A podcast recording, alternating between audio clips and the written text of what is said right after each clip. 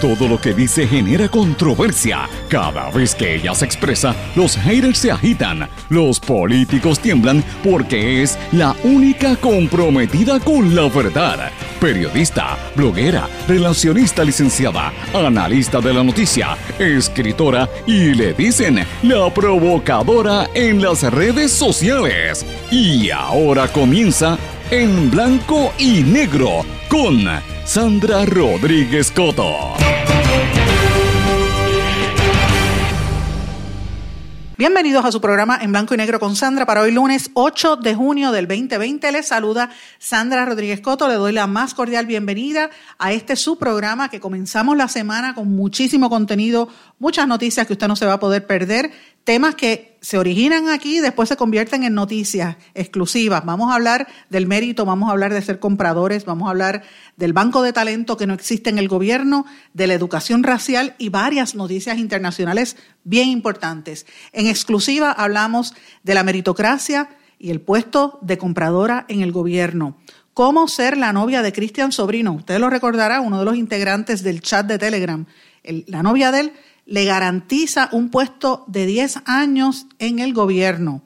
Esa noticia trascendió la semana pasada, pero el análisis de por qué esto afecta al desarrollo del país, porque es una falta de mérito y eso va de la mano con la corrupción. Hoy lo vamos a hablar con el presidente y principal oficial ejecutivo de la empresa PASIF, Jorge Rodríguez, quien es el único puertorriqueño en ser fellow del programa de liderazgo de la Universidad de Harvard. Eso es de lujo, no se puede perder esta conversación. También en exclusiva hablamos del Banco de Talento del Gobierno Inoperante. Está inoperante bajo la administración de Roselló y también bajo la administración de Wanda Vázquez. Pero señores, siguen dando contratos para programas de tecnología que administra el Puerto Rico Innovation Technology ¿Qué ha pasado con esa entidad ante tanto caos con el sistema del PUA, con el desempleo, con la tarjetita del PAN, con Asume y otros? Hoy hablamos con el periodista investigativo Rafael González sobre este tema.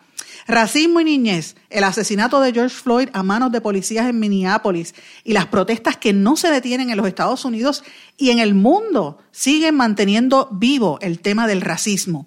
Hoy tenemos en este programa las expresiones del rapero artista y profesor universitario Huelmo Romero, de la fundadora de la revista étnica y poeta Glorianza Chantonetti y de la escritora y profesora Yolanda Arroyo Pizarro. Es una joya, no se lo pueden perder. Tenemos también noticias locales. ACES rechaza la venta del plan Molina Healthcare a Triple S. La decisión surgió luego de completar una evaluación de riesgo.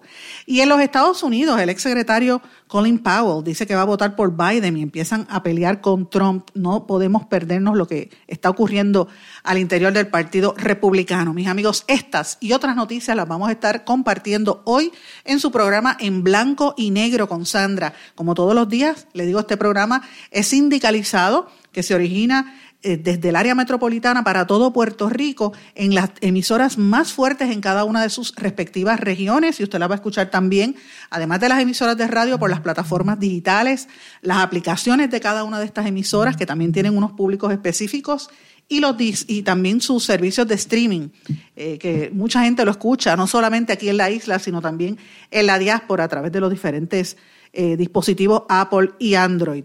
¿Cuáles son esas emisoras? WMDD, el 1480 AM en Fajardo, San Juan. X61, que es el 610 AM Patillas, toda la zona sureste de Puerto Rico.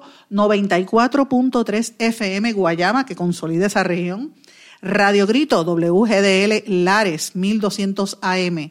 WYAC 930 AM Cabo Rojo, Mayagüez, toda la zona oeste y suroeste del país, WIAC 740 AM desde la zona metropolitana para gran parte de todo Puerto Rico, WLRP 1460 AM Radio Raíces, la voz del pepino en San Sebastián. Este programa también se graba y se mantiene en las plataformas digitales Anchor, SoundCloud, también en Google Podcast, como me han dicho en algunos de los radioescuchas, y el programa se retransmite a las 8 de la noche a través de la plataforma digital radiocromática.com. Como siempre le digo, usted me puede escribir y contactarme a través de las distintas redes sociales, Facebook, Twitter, Instagram, LinkedIn o en nuestro email en blanco y negro con Sandra arroba gmail.com. Y de hecho, He recibido cantidad de mensajes, incluyendo hasta de varios países de Centroamérica. Mañana vamos a estar hablando sobre el tema de lo que está ocurriendo en varios de esos países donde hay una comunidad de puertorriqueños de lo más interesante. Pero vamos de lleno a los temas para el día de hoy que son múltiples. En blanco y negro con Sandra Rodríguez Coto. Mis amigos, les dije que teníamos muchísimos temas para el programa de hoy tenemos que hablar y, están pasando muchas cosas en ACES, están sucediendo cosas en la Universidad de Puerto Rico con la decisión de la Junta de Control Fiscal y el presupuesto. Está ocurriendo también otras noticias en términos de la policía, el informe de las pruebas COVID en la Cámara de Representantes. O sea, son variedad de noticias que, quisiera entrar en detalle lo que está ocurriendo en Estados Unidos con, eh, con el, el ex secretario de Estado, eh, Colin Powell, y el expresidente George W. Bush y otros eh, republicanos que están en contra de Trump y han dicho que van a votar por Biden, el, demócrata. Eh, las, protestas en Estados Unidos y en el mundo, en Inglaterra, tumbaron una estatua de un esclavista. En la ciudad de Nueva York hay más de 1.5 millones de personas pasando hambre por la crisis de falta de empleo, muchos de los cuales son latinos. En Argentina, el escándalo con el, el expresidente Mauricio Macri, que se supo que la cumbre del G20 estuvo espiando a 403 periodistas, bien parecido al, fenómeno utilizando redes sociales, ¿verdad? Y, utilizando trolls. Cómo Bolsonaro no quiere contabilizar los casos de COVID en Brasil, que es el segundo país con cantidad de fallecimientos y de casos, eh, y una serie de noticias importantes. Pero Hoy queremos concentrarnos, por lo menos en este segmento, en hablar del esquema, del escándalo que hay con la joven que ha sido nombrada, le regalaron prácticamente un contrato por más de 125 mil dólares para que sea la compradora oficial del gobierno de Puerto Rico, mis amigos. ¿Y qué, cuál es el único eh, mérito que tiene esta joven? Que ella se llama Carla Gabriela Mercado Rivera. Señores, que es la novia, la compañera del brother del chat de Telegram, Anthony Maceira. Eh, y a ella va a estar manejando una serie de fondos sobre 5 mil millones de dólares de fondos públicos que paga usted y que pago yo, una persona que no tiene la experiencia, que su único mérito ha sido ser novia de Cristian Sobrino. Y de hecho su nombre aparece como una de las cuales iba a recibir la supuesta, o le iban a enviar un email, la supuesta compra de, de, las, de las pruebas estas COVID, eh, eh, que se, se paralizó las 38 millones de dólares. Señores, y esto lo querían, bueno, lo bajaron por descarga y metieron el anuncio en el cuarto párrafo de un comunicado de prensa sobre los suministros de Ponce. Así que imagínense tan feo que es esto. Hoy vamos a hablar sobre este tema como parte de, una serie de, entrevistas que realizamos este fin de semana en nuestro, en nuestro live en la página de Facebook. Usted lo puede escuchar ahí completo con una, un entrevistado de lujo que para mí es un puertorriqueño bien valiente el empresario ingeniero Jorge Rodríguez, presidente de la empresa internacional PASIF, y es el único puertorriqueño en ser fellow de la Escuela de Liderato eh, de Harvard University. Y él nos habla sobre la meritocracia y la corrupción. No se pierda esta entrevista a continuación. Lo primero es, es frustrante, ¿verdad? Porque como tú dices, yo, yo hago esto... Eh, eh, no es mi trabajo ni nada por el estilo estar denunciando estas cosas, pero ya ves, eh, esto tiene una relación directa e inmediata a la, a la, no solo a la corrupción, pero a la corrosión de las instituciones que nos rigen como país. Entonces, tienes que empezar a conectarlo las líneas y cómo este rompecabezas se, eh, se arma, porque ciertamente estas acciones, estos nombramientos son los que terminan entonces dándote las carreteras con boquetes, los niños con la mala educación, el nadie, o sea, las instituciones de la, de la gobernanza del país se laceran con este tipo de nombramiento. Vamos, vamos a, antes de entrar en que tenga la conexión con Maceira y todo este tipo de cosas, lo primero es definir que es una posición extremadamente importante. Es la persona que va a comprar billones de dólares, ¿verdad? Para los bienes y servicios que va a haber en el país. Entonces, esa persona en mi, en mi industria, en la biofarmacéutica, ¿verdad? Es, por ahí es que entra todo la contratación y venta, ¿verdad? Que se hace con, la empresa. Así que esta persona eh, dirige un grupo, una agencia, un grupo de personas que van a estar cualificando a los proveedores de los servicios, van a estar viendo sus propuestas, van a estar viendo los precios y van a estar otorgándolas. Y sobre todo, el sistema y el proceso para que eso se haga objetivamente, de manera que sea para el mejor beneficio de los que compran, tanto en la calidad y en el precio. Esos son los procurement officers. Los procurement officers son los que tienen las alianzas con sus suplidores, son los que si van a, si van a comprar papel para todo el gobierno, pues con quién tú haces esa contratación para que te supla el papel, a quién tú cualificas para que puedas entonces hacer esas compras. Estamos hablando de una persona que puede crear millones y millones en ahorros de dólares, ¿verdad? O también se te pueden ir por ahí millones de dólares y millones de dólares. Entonces, eso, eso es una posición extremadamente seria, se, estudia, se especializa. Cuando tú haces una, una maestría en administración de empresas, tú tienes especialidades en procurement, en todo lo que es el supply chain, la cadena de valor. Ahora vamos a esta, esta eh, muchacha, la licenciada. Para la meritocracia es básicamente la combinación de tu preparación académica con tu experiencia ante el campo o la, o la función que tú vas a ejercer y las responsabilidades que tú vas a asumir. Entonces, que si tú vas a asumir estas responsabilidades, obviamente esto no es en, en, en, en, deportes, es tu talento y tu práctica, ¿verdad? Pero cuando tú vas a utilizar las ciencias naturales o las ciencias sociales, vas a utilizar tu intelecto y tus conocimientos en vez de tu físico, tú necesitas una preparación y esa preparación se, eh, consta de tanto la parte académica como las experiencias que tú tienes implementando esos conocimientos académicos, más, más cursos que tú tomas y cómo tú vas subiendo en ese escalón a escalón a través de esas experiencias, ¿verdad? Así que, sí, y en tu trabajo, entonces, va, y entonces vas demostrando que tu desempeño está cada vez mejorando a través de las experiencias y cómo vas progresando hasta que llegas a unos niveles altos.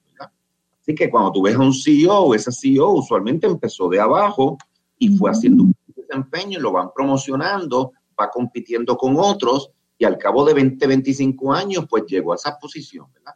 Y cuando llega a esa posición, hay hasta un proceso competitivo donde tú ves usualmente a 10 o 15 personas con ese mismo, este, eh, esos mismos eh, criterios ya plasmados y tú los evalúas, ¿verdad?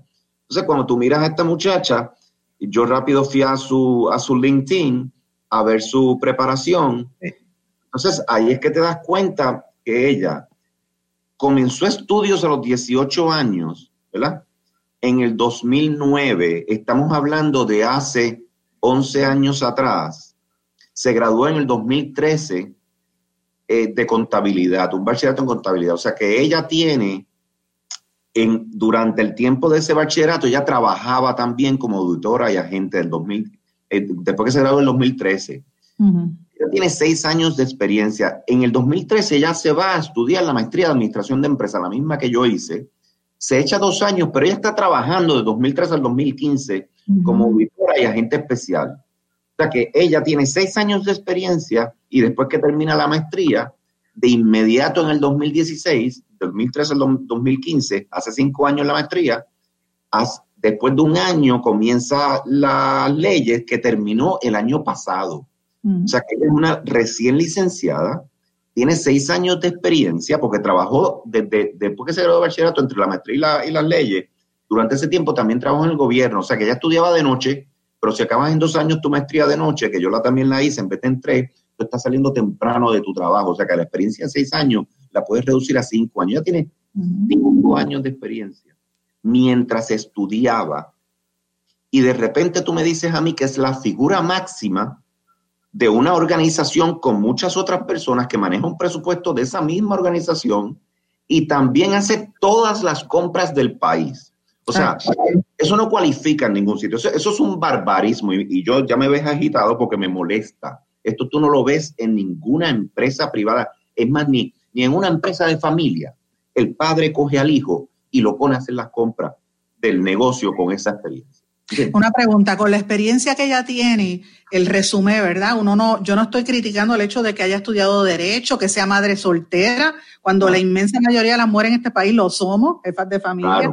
Ahora, eh, la pregunta es la siguiente, con la las cualificaciones que ella tiene, su, pericia profesional, en un sector privado le darían ese puesto, un puesto de Mira, esto tiene dos, dos ángulos. El primero, ella es administradora de servicios generales, eh, administró servicios generales, o sea, una, antes de eso, ella era una editora, una agente especial, después trabajó como consultora financiera, después fue ayudante legal, todo esto mientras estudiaba, y después fue administradora de servicios generales. Todo esto son experiencias de año, año y medio, dos años, ¿verdad?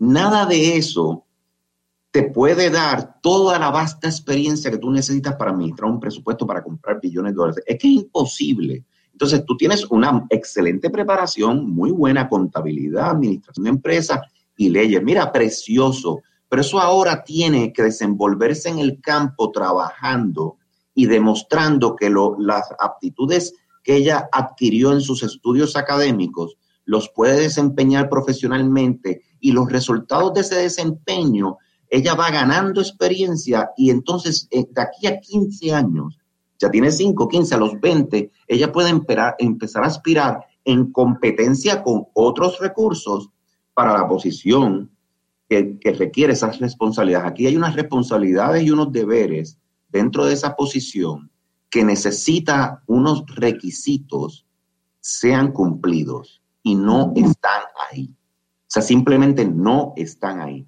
¿Contra quién compitió? ¿Contra quién? Es que no. Ella cualifica, ella cualifica para un entry level, o sea, un junior level, de, lo que viene después de entry level. Eso es en una empresa privada, ella de ahí no va a pasar. ¿Entiendes? ¿cuál es su mérito entonces? Entonces, ¿qué pasa? Ya sabes que no cumple, ella no cumple. Entonces tú preguntas por qué algo como esto es permitido en las instituciones de la gobernanza de la sociedad a la que tú y yo tenemos que regirnos, más tus hijas, más, más, todo el mundo, y es la que nos mueve hacia, hacia adelante. Entonces, porque no, ya, ya sabemos que entonces, pues mira, esa institución no va a tener las competencias y las capacidades para poder hacer su mejor desempeño. ¿Entiendes? Entonces, aquí empieza a haber muchas, muchas vertientes. La primera, no hiciste un trabajo competitivo, no auscultaste los mejores recursos que podías tener en el país. Por lo tanto, ya las personas que tendrían esa capacidad no van nunca a tratar de aspirar a eso porque saben que se encuentran contra este tipo de procesos. Una barrera. una barrera que, lo, que los esquinea. Así que ahora imagínate la muchacha o el muchacho que viene del barrio eh, eh, eh, Mameyes abajo, en Naranjito, que trabajó para pagarse los estudios, que se graduó, que lleva 20 años en el gobierno, en la industria privada, haciendo compras y todo eso, y le encantaría aspirar a un puesto así, se siente que lo puede hacer, pero nunca ha pasquinado, no conoce a nadie en el gobierno. No es novio, no novia de, alguien que está ahí. Entonces, ¿qué pasa? De repente, esa persona es marginada, como ese hay miles y miles, que entonces nunca tratan de llegar ahí y aspirar a eso, y Puerto Rico no está utilizando sus mejores recursos y maximizando la utilización de los activos y recursos humanos que tenemos en el país para echar hacia adelante. Importante, Jorge, que yo quiero que la gente que nos está escuchando, que ya tenemos 700 personas ahora mismo en vivo, yo sé que esto va a seguir creciendo, escuchen tu, punto de vista, porque tú eres una persona que manejas presupuestos enormes, que eres CEO de una empresa multinacional, que viniste de abajo, a ti nadie te regaló nada, te lo dije al principio, te lo reitero. O sea, eres un trabajador. O sea, no, no te dieron el premio por ser pariente o, por tener conexiones políticas. Entonces, ¿Cómo nosotros podemos salir de este atolladero cuando tú ves que se, premia este tipo de cosas? El, mismo eh, pareja de ella, Anthony Maceira, que era parte del chat de Telegram, ha salido a buscar unos pretextos para tratar de defenderla, diciendo que es un ataque personal, eh, cuando realmente ella no tiene la pericia. Y de hecho, no sé, eh, me imagino que estás al tanto, el nombre de ella salió mencionado recientemente en el chat de la, de, la transacción de los 38 millones de dólares de la fallida compra de las pruebas estas de COVID. O sea, ¿cuál es la... Mira, yo creo que es lo primero lo que estamos haciendo, educando a la gente. Yo creo que si miras para atrás, viste que hay una importancia fundamental en lo que son estas instituciones de gobernanza, que es la raíz de nosotros estar donde estamos.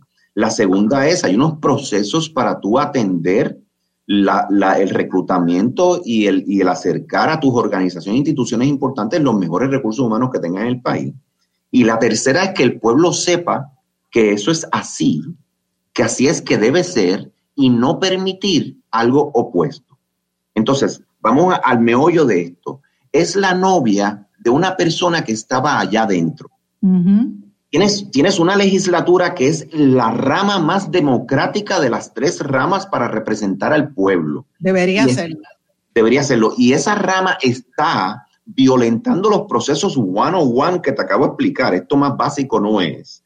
Para reconocer el amiguismo, amiguismo y nepotismo son las dos variables que alimentan directamente la corrupción y la ineptitud.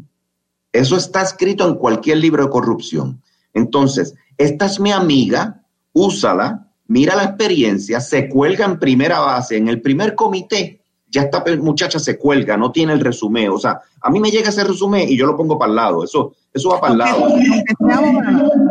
Claro, porque no tiene la experiencia. No tiene la, yo estoy hablando, oye, yo estoy buscando una persona de 25 años con, con, años en procurement, que haya hecho alianzas, que haya hecho eh, trabajos estratégicos de cadena de valor, que haya hecho eh, eh, todo lo que es el partnering. O sea, que haya creado millones y millones de ahorros en compras.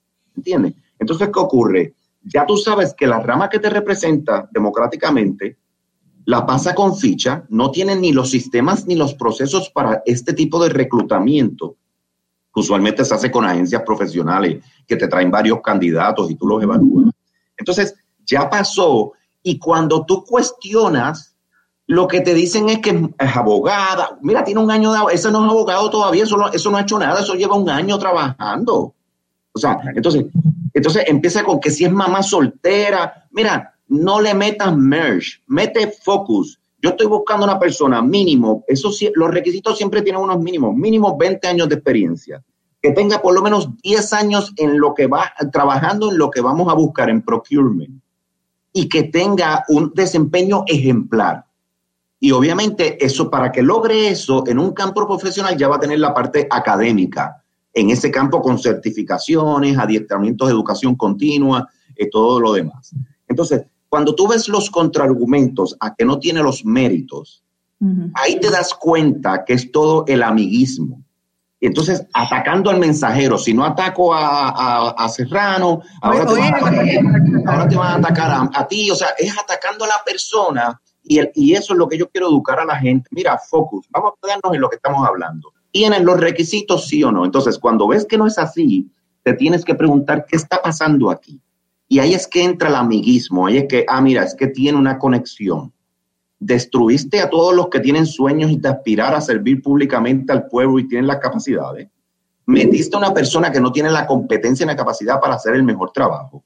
Y lo hiciste con un amiguismo que ocurre en todos lados, el amigo del alcalde, el amigo del senador, el amigo del, del, del secretario. Entonces, esa, esa porquería del amiguismo, de no ser objetivo y analítico, mete en las instituciones a las que nosotros queremos depender para echar hacia adelante, lo que mete allá adentro es ese nido de incompetencia, de ineptitud. Porque esto es amiguismo y nepotismo, lo que es el amigo y lo que es el hijo del primo del este.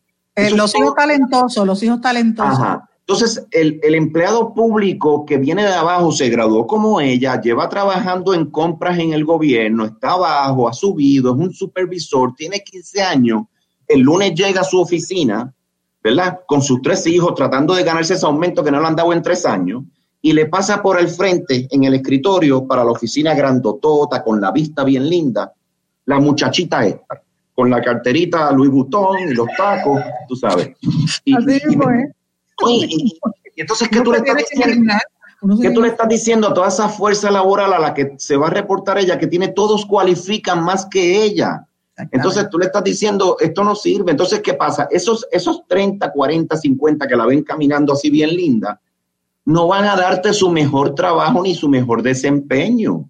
Interesante por demás. La entrevista completa está en mi página de Facebook o en mi canal de YouTube, Sandra Rodríguez Coto. Yo les exhorto a que lo busquen en el canal de YouTube.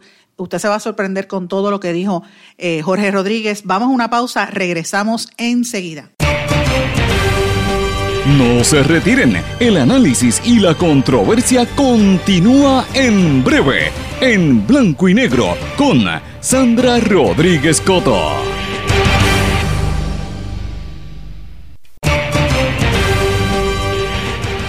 Ya regresamos con el programa de la verdad, en blanco y negro, con Sandra Rodríguez Coto. Amigo, uno de los temas que yo quería traerles en el día de hoy es el tema del famoso banco de talento que supuestamente tenía el gobernador Ricardo Rosselló cuando entró al poder y que supuestamente se ha mantenido bajo la gobernadora Wanda Vázquez. Ustedes recordarán al principio de la administración, él hablaba, Ricardo Rosselló, de que él iba a ser un banco de talento independiente, eh, de, de gente con las posibilidades de conseguir los mejores talentos, los mejores profesionales para las distintas agencias del gobierno, que el que quisiera solicitar iba a llenar esto en, por internet y el gobierno lo iba a considerar por encima de, de, de, ¿verdad? de, de ideas políticas o, o lo que sea, y a, a, todas luces sabemos que eso no se dio, y, por eso es un ejemplo más reciente lo que está pasando con, con Carla Gabriela Mercado Rivera, que es lo que acabamos de hablar, eh, pareja de Anthony Maceira, que le, le, acaban de dar un contrato por 10 años. Pero para hablar un poquito sobre el banco de talento y cómo eso nos afecta a nosotros como ciudadanos, porque hay otros vínculos ahí detrás con la cuestión de las computadoras, yo tengo en línea telefónica al querido compañero periodista investigativo, periodista independiente y abogado, Rafeli González, que ha trabajado mucho este tema, lleva bastante tiempo. De hecho, creo que la primera vez que yo leí algo sobre este tema fue en el periódico Caribbean Business, en el medio Caribbean Business, eh, escrito por ti, Rafeli. Bienvenido en blanco y negro con, con Sandra. Gracias, Sandra, y saludos a todos los que están sintonizando tu programa. Rafael, explícame un poco esta situación del primero del banco de talento, cómo, si mal no recuerdo, eso era una computadora, ¿verdad? Que un sistema de computadora, un programa donde la gente supuestamente iba a subir su resumen y ese tipo de cosas, ¿verdad?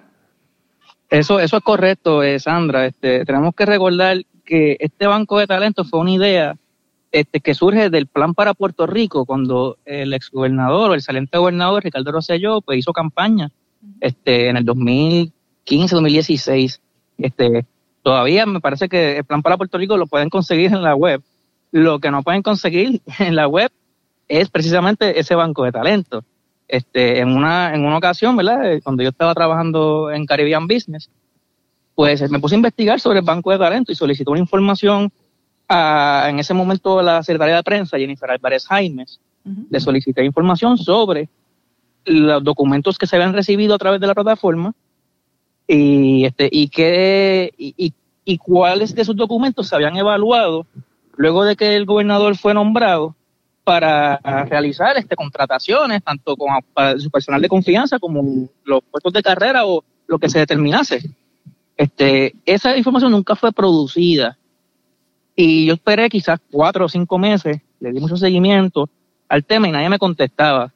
Pero gracias a Dios que existe el periodismo por fuente uh -huh. y varias fuentes de la fortaleza me revelaron unas cosas bien interesantes. En primer lugar, en ese periodo que yo empecé a buscar esta información sobre el banco de talento, eh, se suscitó una reunión de, emergencia en la fortaleza con la gran mayoría de los jefes de agencia, en el que comenzaron a darle importancia al banco de talento desde el punto de vista de, de opinión pública, porque en la ejecución pues no, no, no fue así, no fue así.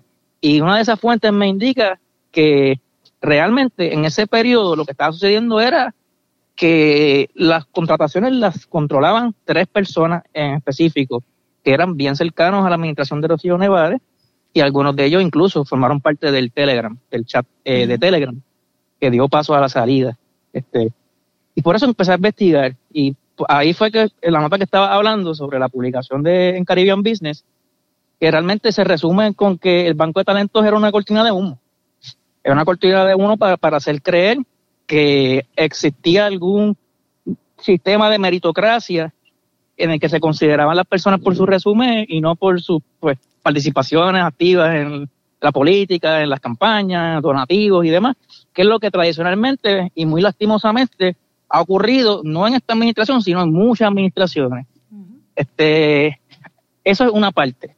Pero, pero, parte, pero, perdón un momento, en otras palabras, fue parte de un esquema, como vivimos en el chat, de, de, propaganda, de hacerle creer al pueblo que sí estaban, iban a coger a los empleados por sus méritos, cuando realmente no fue así.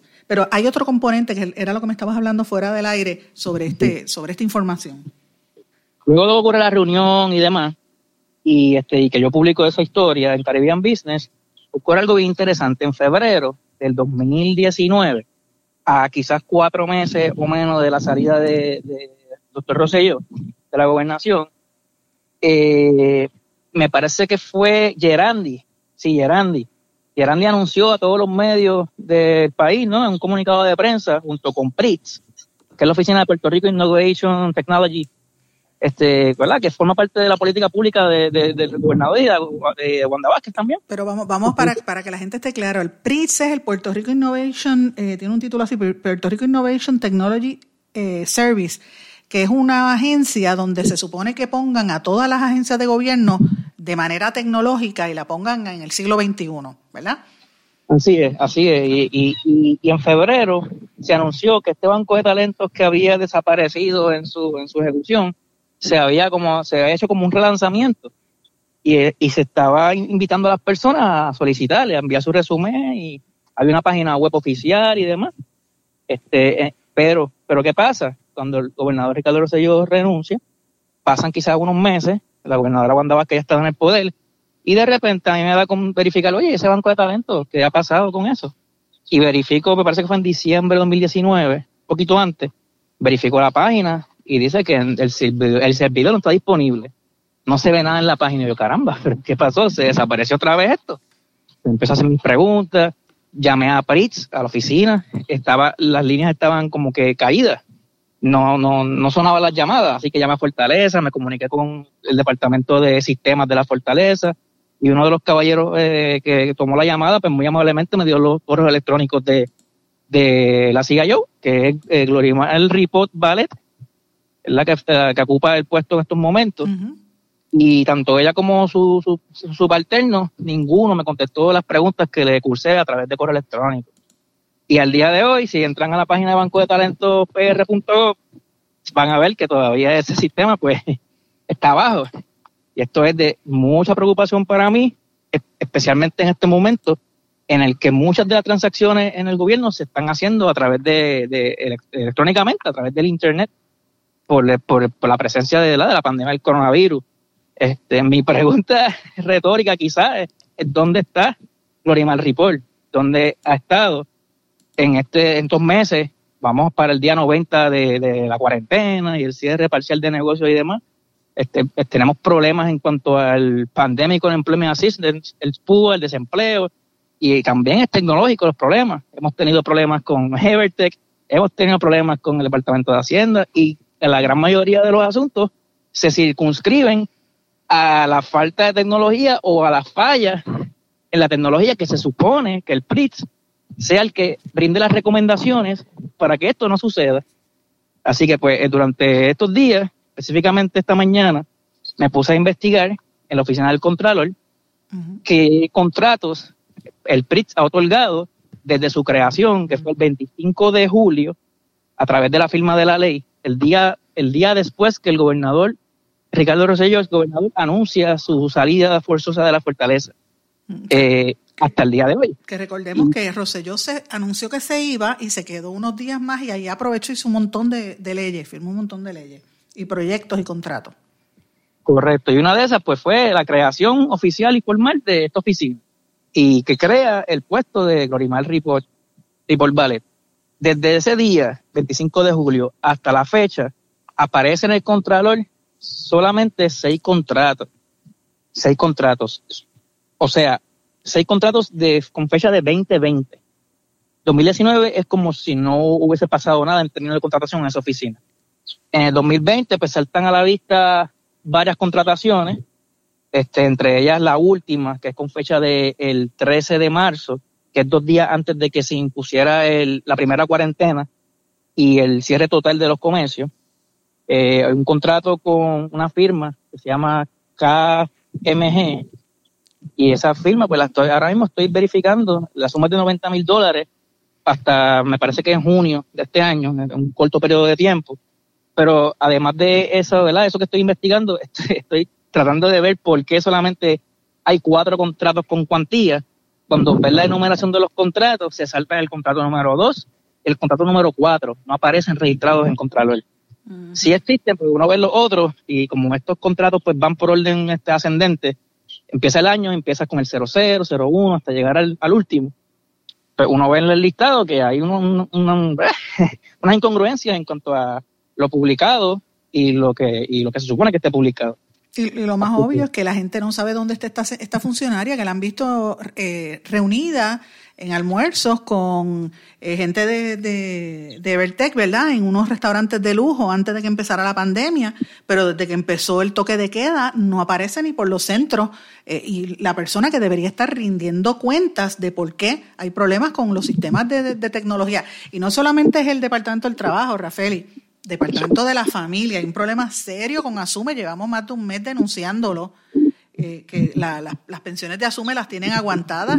Yo tengo más de cuatro mil personas en una lista que yo lo denuncié, yo se la mandé al mismo departamento de gente que nos escribe pidiendo que, que por qué no les, no les están desembolsando el dinero que los padres están pagándolo. Eso es ilegal, cuatro meses, imagínate. Y nadie dice nada, así que esto es una situación sumamente seria. Eh, ¿Cuándo nosotros podemos ver que tú sigas esta investigación? ¿En estos próximos días? Yo en estos próximos días estaré investigando. Les puedo adelantar que preliminarmente este, hay una de las compañías que salta a la vista, que, eh, bueno, hay dos realmente. Hay una que se llama NetWave Equipment. Este, su, su director eh, ejecutivo tiene experiencia en el manejo de tecnología y de sistemas. ayudó mucho a la administración de Rosselló durante el desastre que ocasionó el huracán María y específicamente con este proveer servicio en el COE, en el Centro de Operaciones este, del Estado. Famoso COE. En el famoso COE. Eso lo pueden ver en una historia de, Noticel durante esa fecha. Esa compañía, ¿verdad? Este, tiene de, de, de, la, de la suma que se ha invertido, se ha gastado en el 2020, que asciende los 2 millones de dólares, esta compañía, sus dos contratos, representan el 71% de la totalidad. Así que pues ciertamente hay que verificar por qué, por, varias cosas, por qué, qué está pasando con el dinero, con los contratos y por qué esta compañía tiene más de la mitad de lo que se ha otorgado durante el 2020. Y ciertamente también hay que investigar por qué desde el, el 13 de marzo hasta la fecha, con tanta queja que existe a nivel, a nivel nacional en cuanto a la eficiencia o la ineficiencia de los sistemas, pues no se ha contratado, por lo menos a través del PRIX, no se ha contratado a nadie para asumir esta responsabilidad que está establecida por ley. Importante por demás, mis amigos. Tengo que irnos a una pausa ahora, Rafaeli, pero agradezco mucho que hayas estado en este programa. Sabes que cuando tengas esto listo lo podemos, lo vamos a difundir aquí, porque yo creo que es importante que el país se entere de lo que está ocurriendo. Gracias por tu aportación y, y sigue trabajando. Vamos a tener que seguir investigando, querido. Seguro, no, gracias a ti, Sandra, por el espacio y saludos a todos. voy a ir a una pausa, no te vayas de línea, Rafael, y regresamos enseguida. No se retiren, el análisis y la controversia continúa en breve, en blanco y negro, con Sandra Rodríguez Coto. ¿Tienes una emergencia de salud en tu familia? En las salas de emergencia de Menonita estamos para atenderte en cualquier momento y de manera segura. Hemos establecido estrictas medidas de protección y seguridad para que tu visita a la sala de emergencia no sea una preocupación. Tu emergencia la atendemos en Menonita.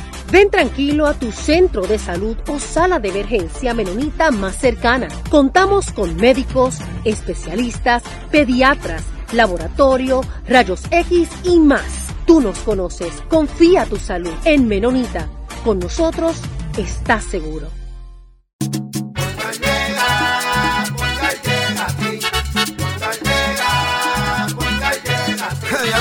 Eso es lo que te responden, pero ahora botaron la ola, porque ya no importa en qué parte de la isla estés. Si tuviste un accidente, mi gente de Poingal le llega a tu casa o trabajo para que no te complique. Con servicio en todas partes de la isla y el mejor servicio al cliente. Por eso y mucho más, yo Piru lo digo, yo quiero Poingal. ¡Duro!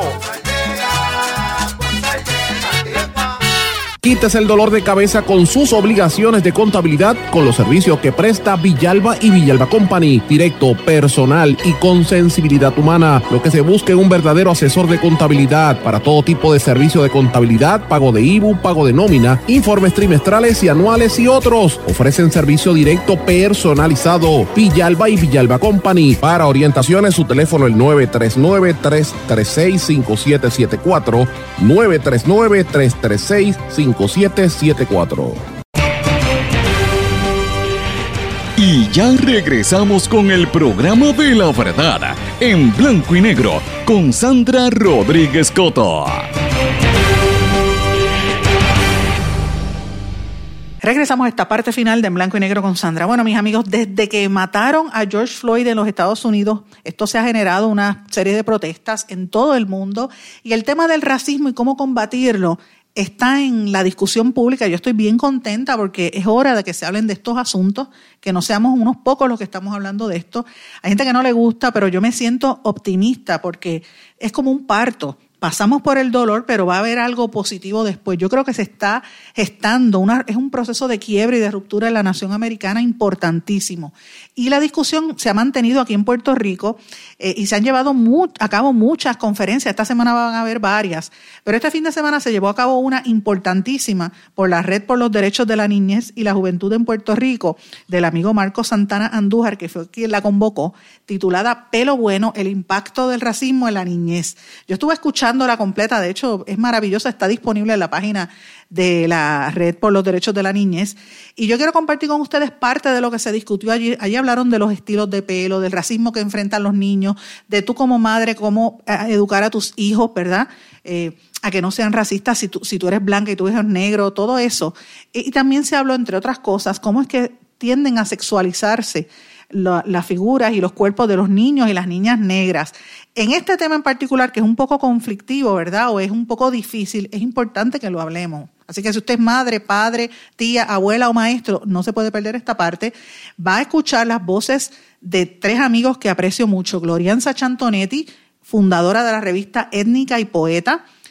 Yolanda Arroyo Pizarro, escritora y profesora y el amigo Huelmo Romero, artista, declamador, rapero y profesor universitario también. Escuchemos parte de sus declaraciones. Ese, ese es, un, es un gran tema, ¿verdad? Un tema bien, bien delicado. Eh, nuestras niñas y nuestros niños eh, y nuestras niñas negros y negres son hipersexualizados, es una realidad con la que todos nosotros, ¿verdad?, pudiéramos hablar de esa experiencia en el proceso de que íbamos, que íbamos creciendo eh, en esos comentarios desde la familia, los amigos, el piropo en la calle, ¿verdad? Y eso es, eso es un, eh, es una amenaza constante también a nuestros cuerpos.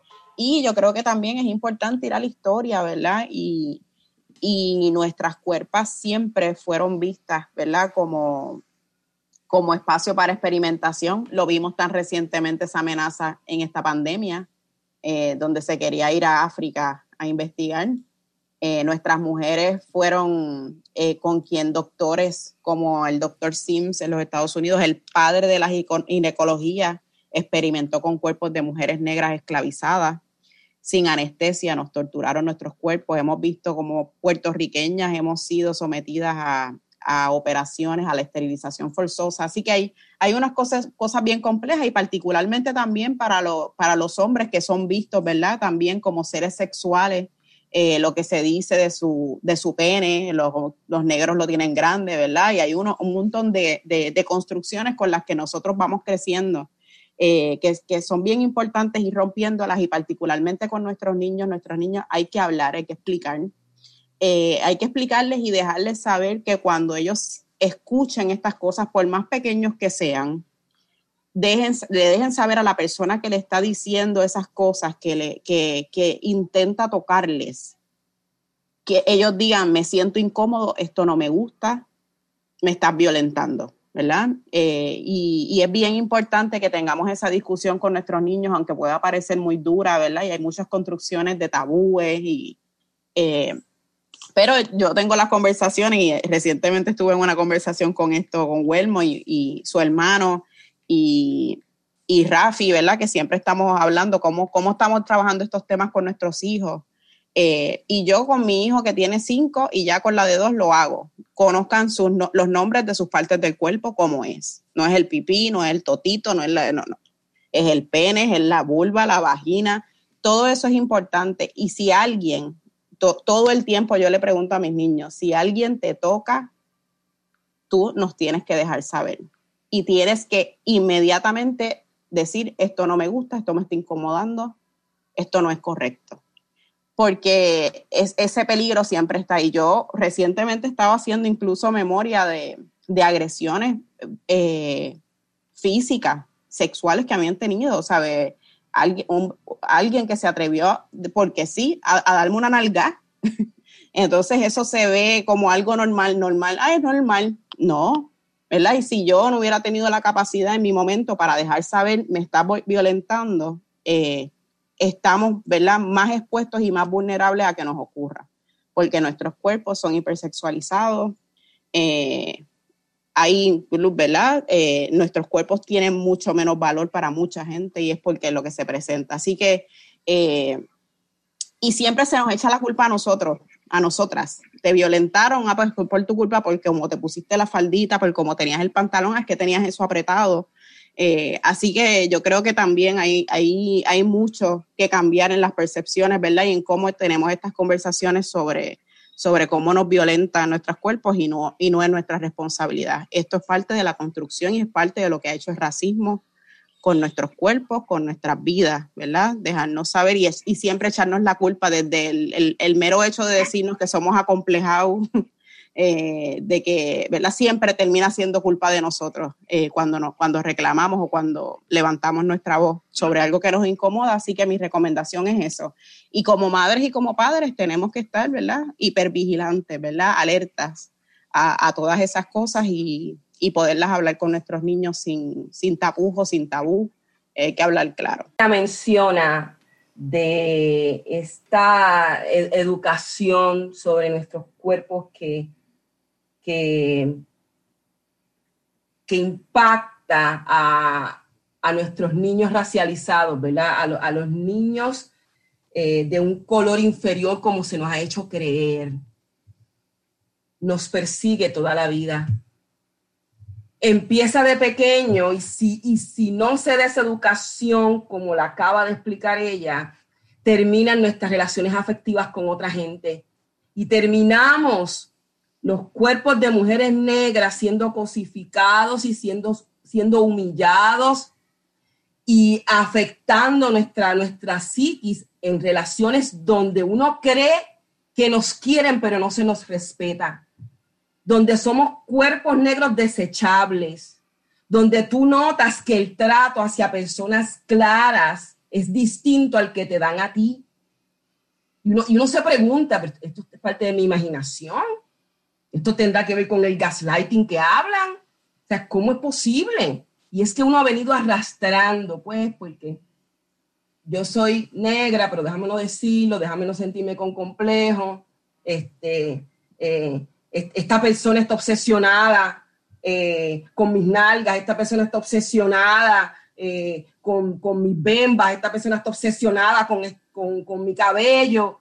te cosifican y tú has crecido creyendo que eso es lo correcto. Hasta un día que despiertas y te das el valor que tienes, que siempre has tenido, pero que no es hasta ahora que lo decides reclamar y notas cómo esas relaciones afectivas que estaban dentro del nivel de cosificación, de estigmatización y de no respeto por tu cuerpo negro, se empiezan a caer y se empiezan a romper, porque en el fondo había racismo afectivo. Hemos arrastrado eso hasta nuestras familias, hasta nuestros matrimonios, hasta nuestros noviazgos. Entonces, hay que empezar, como dice Glorian, en esa edad para que cuando lleguemos a la edad de adultos, para escoger a la persona que va a estar cerca de nosotros o para crear una familia, esas, esa, esa vergüenza que se siente desaparezca hay que romper con eso desde chiquitos. y ir creciendo con esa conciencia en, en, la, en nuestra juventud, para que cuando lleguemos a ser los adultos que somos, podamos elegir y simplemente cortar de raíz con la gente que muy probablemente no sabe que ha sido racista contigo, porque eso es lo que ha enseñado el mundo. Y te lo dicen, pero es que yo no fui racista, yo te amaba. No, hay cosas racistas que estás haciendo que me están dañando a mí. Y uno tiene que salir y seguir hacia adelante. Hay una, eh, quiero que busquen también, perdón, yo siempre doy tarea, este, este, lo tengo innato. Esta es otra tarea, tienen que buscar el término afrofuturismo. ¿Qué es lo que el futuro va a traer hacia estos cuerpos afro y por qué? cómo tú quieres ver ese, ese futuro de nuestras niñas y nuestros niños, de nuestros hijos e hijas, de nuestros nietos y nietas a futuro. Afrofuturismo. Algo así como la película Black Panther, pero en la vida de carne y hueso. ¿Qué cosas yo puedo hacer ahora para que en seis meses, en un año, en, en una década, que fue lo que hizo, ¿verdad? La invitación de la ONU para celebrar el decenio afrodescendiente, yo pueda ver que germine como, como, como un producto de afroigualdad para todos. Mire, el racismo antinegro no solamente es letal para el cuerpo negro, es dañino para toda la sociedad. Yo negra te estoy haciendo un favor a ti que no eres negro tratando de traer una igualdad. Yo mujer te estoy haciendo un favor a ti que no eres mujer, siendo afrofeminista. El mundo necesita este balance. Mire la pandemia, mire la crisis. Esto no es gratuito. Esto lo hemos venido construyendo, pero llegamos al 2020, se acabó, como decía mi hermosa abuela negra Petronila, el pan de piquito. Esa denuncia cuando violentan nuestros cuerpos desde pequeños y pequeñas, que también eh, es necesario que trabajemos desde la, empecemos a trabajar también desde las casas y extender esto a, la sociedad y las instituciones que, nos forman como ciudadanos a comenzar a construir también otras masculinidades. Eh, como hombre negro, además de la romper con la hipersexualización, pero también qué significa ser este, un hombre, un hombre negro en esta sociedad, pero y un hombre también, ¿sabe? En relación a nuestros estas emociones, a expresar nuestras emociones o en la necesidad de control, todo, todo eso que se nos ha, se nos ha enseñado que lo, lo, lo, vivimos y lo sufrimos y que por esa, de hecho, por esa, por esa misma, ese mismo sufrimiento callado es que este, vemos que la, la estas altas eh, cifras de, de, suicidio este, los hombres y, la relación con la soledad y no, y no poder trabajar muchos issues, todo esto también es parte de lo que tenemos que, deconstruir para hacer, para tener pues este, otra, otras masculinidades que sean los que también eh, formen parte ¿no? de esa sociedad inclusiva. Amigos, se me acabó el tiempo. Escucharon allí primero a Glorianza Chantonet y después a Yolanda Arroyo Pizarro y después a Huelmo Romero. Tengo que irme porque se me acabó el tiempo. Será hasta mañana en blanco y negro con Sandra. Mañana venimos con un programa súper especial. Será hasta entonces. ¿Se quedó con ganas de más? Busque a Sandra Rodríguez Coto en las redes sociales o acceda a en blanco y negro.blogspot.com porque a la hora de decir la verdad solo hay una persona en la cual se puede confiar. Sandra Rodríguez Coto en blanco y negro.